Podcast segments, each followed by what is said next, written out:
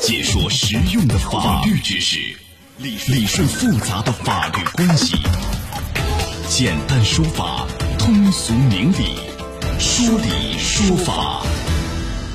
好，接下来我们进入到高爽说法的说理说法，我是主持人高爽，继续在您的身边问候您。啊，最近的这个三十四岁研究生谢鹏在辽宁工程这个技术大学啊猝死一事引发关注。十一月二十三号大概上午十点多，谢鹏呢倒在了学校自习室内啊，经抢救无效而身亡。家属质疑这孩子啊是过度劳累给累死的，导师是一天到晚让他干活。来，这事儿呢，我们今天来讲一讲。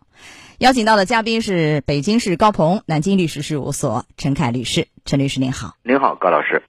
欢迎您做客节目。来，我们首先来听一听到底是怎么一回事儿。十二月八日深夜，辽宁工程技术大学回应三十四岁研究生猝死在自习室一事。事发十一月二十三日上午，二零一八级硕士研究生谢某在教学楼突然抽搐并晕倒，经抢救无效不幸去世，医生诊断死因为心源性猝死。事发后，学校迅速与家属进行沟通。校方称，二零二一年五月，谢某因未能完成学位论文，向学院提出延期答辩申请。十月下旬，谢某经过努力完成了学位论文初稿，并通过预答辩。按照研究生培养要求，在学习期间，谢某参与了导师主持的一项科研项目，承担部分实验测试工作。二零二一年五月初，谢某告知导师去医院就医。就医后，导师询问了就医状况，谢某没有向导师反映其患有疾病的问题。此后，导师未曾接到过谢某请假回家的申请。谢某父母在翻看儿子生前使用的物品过程中，发现儿子确实在五月份便因身体不适前往医院就诊。根据谢某五月份所做的心电图报告显示，谢某存在心律失常的情况。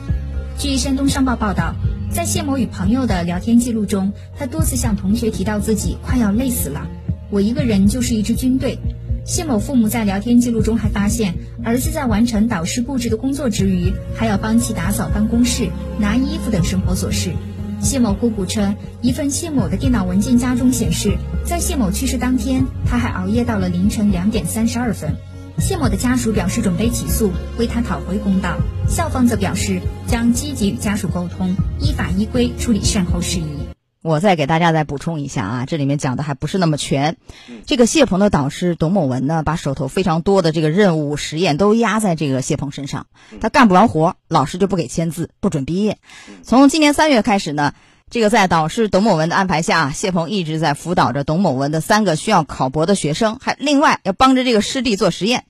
除了要负责老师的实验项目论文，还要帮导师查资料、撰写课题材料、制作 PPT，甚至帮这个课题组啊发放福利，帮助课题组其他成员啊做实验、出差等等。而且今年五月吧，就是他已经查出来这个心脏不好，就是叫冠心病的心律失常，和这个导师请假没有获批，没有批准。但是我们刚才听到了，在辽宁工程技术大学发布的这样一个通告里说到，说导师没有接到谢鹏的请假申请。当然，这个事儿后期能调查出来啊。因为我们想问一下，这么多的事实摆在这儿，这个学校的老师就导师和学校要担多大法律责任，在孩子死亡这个事情里头？是这样的哦，就是作为我们来讲，就是说，嗯，从材料当中来说，应当说这个。谢某这个谢研究生承担了很多的教学科研以及与教学科研无关的这么很多的这么工作，导师安排的，可能对他的这个身体状况产生了很大的影响，健康状况也产生了很大的隐患，最最后导致出这么一个悲剧。当然，那么在对于这个他的死亡和这个。劳累之间以及他的患病之间，这个因果关系还是要通过法律的这么一个认定来建立起来的。比如说他自身的原因有没有，那么工作劳累程度介入因素大到底有多大，那么综作为一个综合的一个判认。那就是说还要做一个尸检或者是一个所谓的一个因果关系鉴定，是吧？对对对。啊，才能判定这个到底是过劳死和这个过度的劳累之间多大的因果关系？对对对，他自比如说他自身本身有没有基础性的疾病？如果说劳累了以后，工作量强度啊，工作量比较大，以及很多的，比如说嗯，这个教学科研以及本职以外的又安排了很多工作，这里面的这个这个成分到底有多大，导致了这么一个悲剧？这个是能鉴定出来的吧？应该的。好，哎，我们看了一下这个教育部有一个规定，似乎讲到，你看这个导师不得要求研究生从事与学业、科研、社会什么服务无关的事务不得违规，就是随意拖延这个研究生毕业时间。似乎在这个事情里好像都有体现，嗯，是吧？安排了很多和这个学业无关的事儿，帮老师干这个干那个，日常生活是吧？跑腿儿怎样很多，还有这个课业的，就是老师的一些任务、教学任务，他在做啊。那么这块儿的话，从这个角度来看，这个导师也好，学校也好，要面临什么样的一个处罚吗？担多大责任？那这个。教育部呢，我制定了这个研究生导师指导行为准则，在这个准则当中啊，其中有个十不准吧，他不，他其中就有不准对研究生的这个呃毕业时间进行拖延，也不得这个呃安排从事。学业、科研、社会服务无关的这些事物，那从材料当中反映呢，应当来说，这个这个，嗯，董某老师应当来说安排了很多的这个大量的杂物和杂事，安排我们这个现现有一现研究生来做，可能对现研究生这个整个的工作压力或者这个呃学业压力造成了很大的影响。不是，我问的是这个有没有其他的对这个导师或者对学校的一些处罚？因为你这个规定讲的很清楚，不得不得不得，是吧？问题是你如果违反这个规定，有没有一些惩处？这个惩处是一个什么样层面的惩处？是行政方面的，或者开除啊？有没有就类似于这样的行政处罚？是这样，在这个在这个行为准则当中，还没有对于这个违反了这个。规定的进行一个惩处，没有明确的这么一个规定，呃，所以说我们也在呼吁教育部也好，我们相应的这个有关机构也进一步的不要光制定这么一个不准的行为，那么违反这条行为也要有一个处罚的明确规定，这样便于实施。对，这个是需要法律的完善，但是哪怕这个规定就是研究生导师指导行为准则里没有提到怎么处罚啊，其他的。因为如果有这样的一些行为又违反规定，参照其他的一些行政处罚，内部学校的也好，教育部本身的一些规定也好，能不能有其他的一些惩处？这个也完全没有吗？这个是有的，这个在教育部和这个在教育部和其他各高校的自己自行的规定当中，应当是有的。比如说这个呃降级也好，这个给予行政处罚也好，以及甚至于这个开除教师身份也好，这都是有相应规定的。那最严的就是开除这个教师的，对，以及如果说甚至于违反法律规定，还可以移法移送司法机关处理，这都是有规定的。哎，那他这个案件会涉及到这么严重的，说移送到司法机关来处理？目前来看，目前从材料看，应当还达不到这样的一个程度。达不到。对。那行政方面，我想学校有关的领导，如果说放任这种行为，可能也会面临相应的这个惩处，不仅仅是这个导师董某文，是不是？是的，是的。来，那民事方面到底担多大责任？这个您说是要鉴定。现在还有。家属，除了说提出之前的这个学生被啊过度劳累是吧，干各种活以外，还有一些。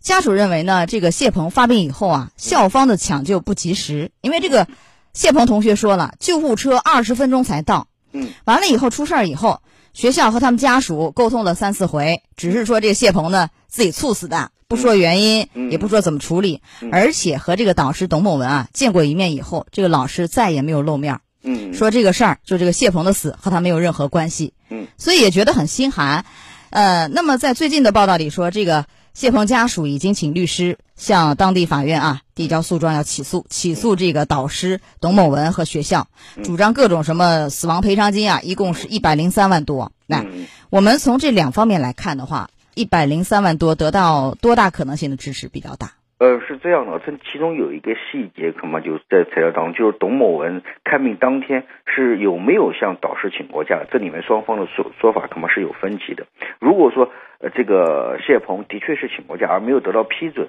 那么这样来讲，可能校方的承担的责任要更大一点。那更大一点，你看结合这么多就是目前的一些因素来看，是吧？一百零三万能多大程度会得到法律支持？目前不太好判断，一个还是要看我们讲谢峰这方面的他的举证力度到底有多大，比如说他整个的一个工作记录，对于他的身体身体上的劳累程度，以及他有没有技术性疾病，这个还要做一个详细的一个研判。就是现在没法说，虽然说目前能明眼上看出来学校和导师有一些不太恰当的地方，对吧？有一些明显过错，也不好去判断责任比例是学校占大部分。一半儿还是一小部分，这个大致的方向对能谈吗？责任还是次要责任的问题，对吧？那么现在从材料上面来看，仅从材料上面来看，应当来说的话，学校可能安排这个呃谢谢鹏的这个工作和这个其他事务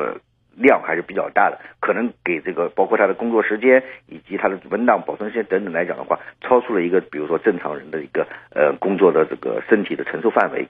哎，对，这个那以往案件是怎么来判这样的案件呢？类似案件以往案件有责任比例，也有以往案件的话，如果说能够确定比例的话，比如说可以承担个主要责任，承担个七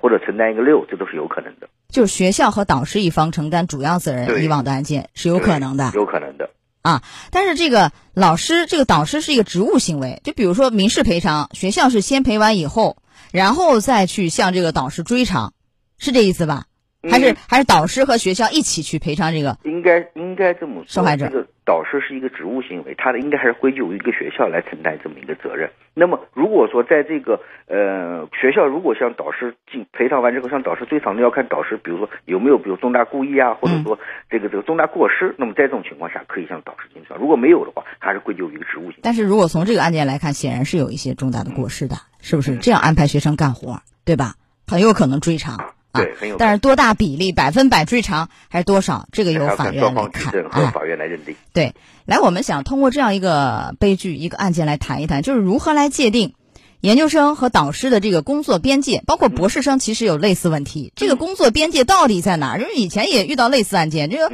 导师老是让学生干这个干那个，嗯前两年也是有一个孩子猝死，引发巨大关注，跟这个很相似。嗯，这个边界到底在哪儿？实际上应该来说，导师和研究生之间还是一个师生之间的关系，这是一个主要的，还是在学业、科研和这个这个教学方面。我觉得基础是这个。如果针针对这个呃，目前可以说出现的种种的导师和研究生之间产生的这个不协不和谐，或者说甚至于比较激化的这个关系的原因，还是要还是要这个教育部也规定了这个。呃，导师的行为准则，其中规定还是比较细的，比如说这个不得拖延毕业等等之类的。那么还是针对这个行为准则，我们还是要呼吁如何去贯彻，以及违反这个准则之后如何对导师进行处理，以及在导师的选聘上面，整个的综合优势、优选的人才。师德相配的来当导师，这样对于构建和谐关系以及正确的指引我们研究生的教学和和毕业还是至关重要的。啊、您的意思是说，就是教育部其实印发的一些行为准则，已经把这个边界就是划分的非常清楚了。对，前面您说的不得从事和这个教学、科研、社会服务无关的等等事务，很细化了，对是吧？怎么样贯彻执行的问题对，啊？好，但是我想，呃，贯彻执行是一个方面，还有根本的原因在哪儿？你应该有一个，就是说这个博士生也好，硕士生也好，反向申诉的一个渠道，反馈的一个渠道，对一个能说话、能说上话、敢说话的一个渠道。对，是不是？要不然你怎么样能落实呢？